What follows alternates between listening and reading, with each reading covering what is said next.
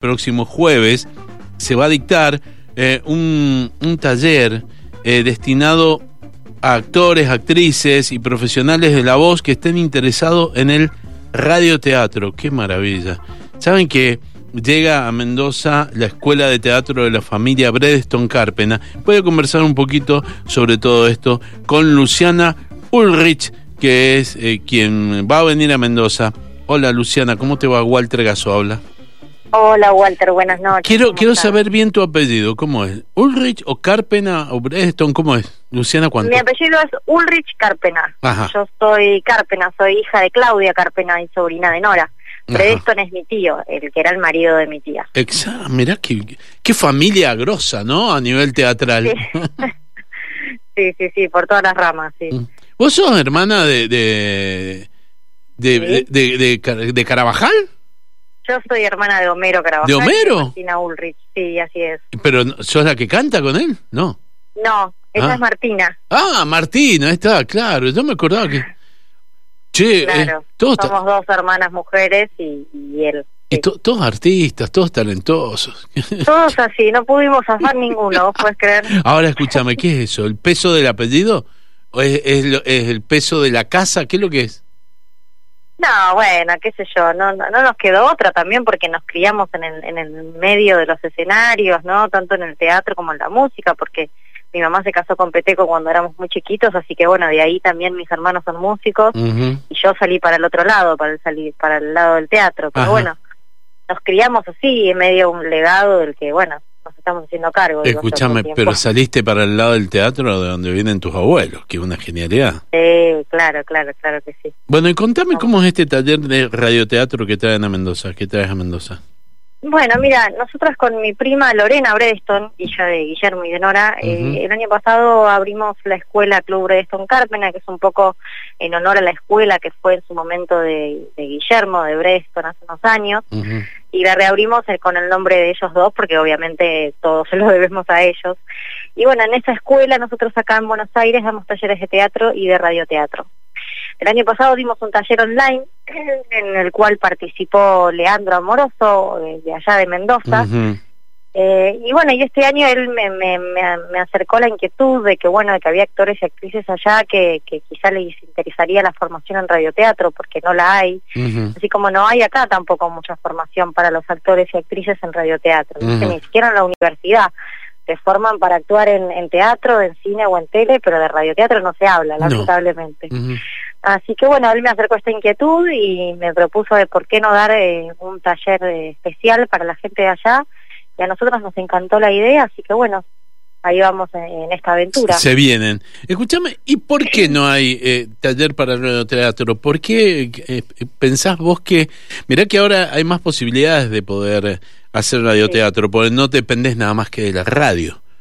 Exacto. Tenés YouTube, tenés Spotify, tenés un montón de cosas. ¿Por qué? Yo creo que lamentablemente por muchos años ha sido un género muy olvidado, porque se lo comió el primero el cine, después la tele, eh, entonces estuvo olvidado muchos años. Por suerte, eh, bueno, por suerte digo, fue una desgracia lo del COVID, pero generó que resurja un poco. ¿viste? Nosotros lo veníamos haciendo con la compañía de Víctor Agú y de Nora Carpen hace muchos años, hace como 13 años, pero éramos de los pocos que hacíamos radioteatro. A partir de la pandemia empieza a resurgir un poco esto de la necesidad de comunicarse de otra manera, porque estábamos imposibilitados de comunicarnos a través del cuerpo, y a partir de eso empieza a resurgir la ficción radial, viste, con los podcasts o con diferentes formas que la tecnología permite, y a partir de eso empieza a resonar un poquito más lo de la ficción radial. Nosotros la seguimos haciendo a la vieja usanza, con los efectos de sonido en sala y como se hacía antes. seguimos sosteniendo esa forma. Es todo un arte poder hacer eso, ¿no? Sí, la verdad que sí, es muy hermoso. Cuando nosotros hacemos funciones, las hacemos en teatro, en, salas de teatro con público en vivo. Entonces la gente puede ver cómo el efectista hace los efectos de sonido en vivo, ¿no? El ruido de la lluvia, los disparos, los pasos, todo ahí mismo, en vivo, mientras los intérpretes están actuando en ese momento. Es muy fascinante, sí. Y, y, tal vez uno de los secretos sea que mm, el tiempo, o sea, la duración del capítulo ¿No te parece que antes había más tiempo, tal vez? Ahora que es todo tan efímero, ¿los capítulos del radioteatro no tendrían que ser más cortos?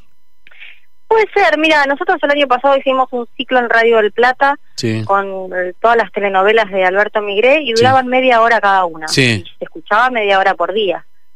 Para mí ese es el tiempo perfecto hoy para un radioteatro. Pero yo creo que está volviendo, ¿eh? Esto de, vos te referís a que ahora la vorágine de las pantallas y la inmediatez de la comunicación, bueno, genera o- otra ansiedad en la gente. Yo creo que todo está volviendo y que se va a volver a eso, a sentarse, a poner la radio, a escuchar ficción, como que ayuda a bajar un cambio y me Sí. parece que, que está buenísimo. Y aparte que elegís vos en qué momento lo podés hacer. Claro, ahora tiene, ahora tiene esa particularidad, ¿no? También que los radioteatros están en Spotify. claro. Igual estaría buenísimo, la verdad, que las radios vuelvan a tener un espacio para la ficción, porque eso ya no sucede y antes sucedía y estaba buenísimo. Sí, sabes que sí, es, un- es una hermosa salida, ¿no? No. Sí, claro, claro que sí. Eh, ahora que lo estoy conversando con vos lo pienso y me parece estaría buenísimo. Eh, tal vez Radio Nacional, viste, con las dos carátulas, eh, Claro. pero una, una radio privada como esta, por ejemplo, podría Exacto. tener un radioteatro.